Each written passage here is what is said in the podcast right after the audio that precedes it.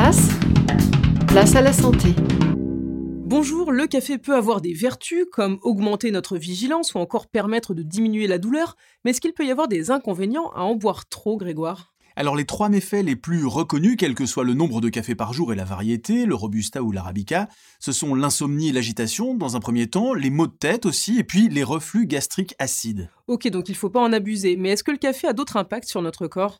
Alors le café a aussi une action sur les dents, vous avez remarqué que le café c'était noir, ça a du tanin et ça va tacher à la longue les dents. Et puis il y a des acides qui sont contenus dans ce café, ils peuvent aussi sur le long terme contribuer à ramollir un peu l'émail de vos dents. Vous n'allez pas avoir des dents molles, mais l'émail c'est là pour protéger les dents et puis euh, le café peut fragiliser à la longue cet émail. Merci Grégoire pour toutes ces informations. Vous pouvez retrouver toutes nos émissions en podcast ou sur la chaîne YouTube de Place à la Santé. À bientôt.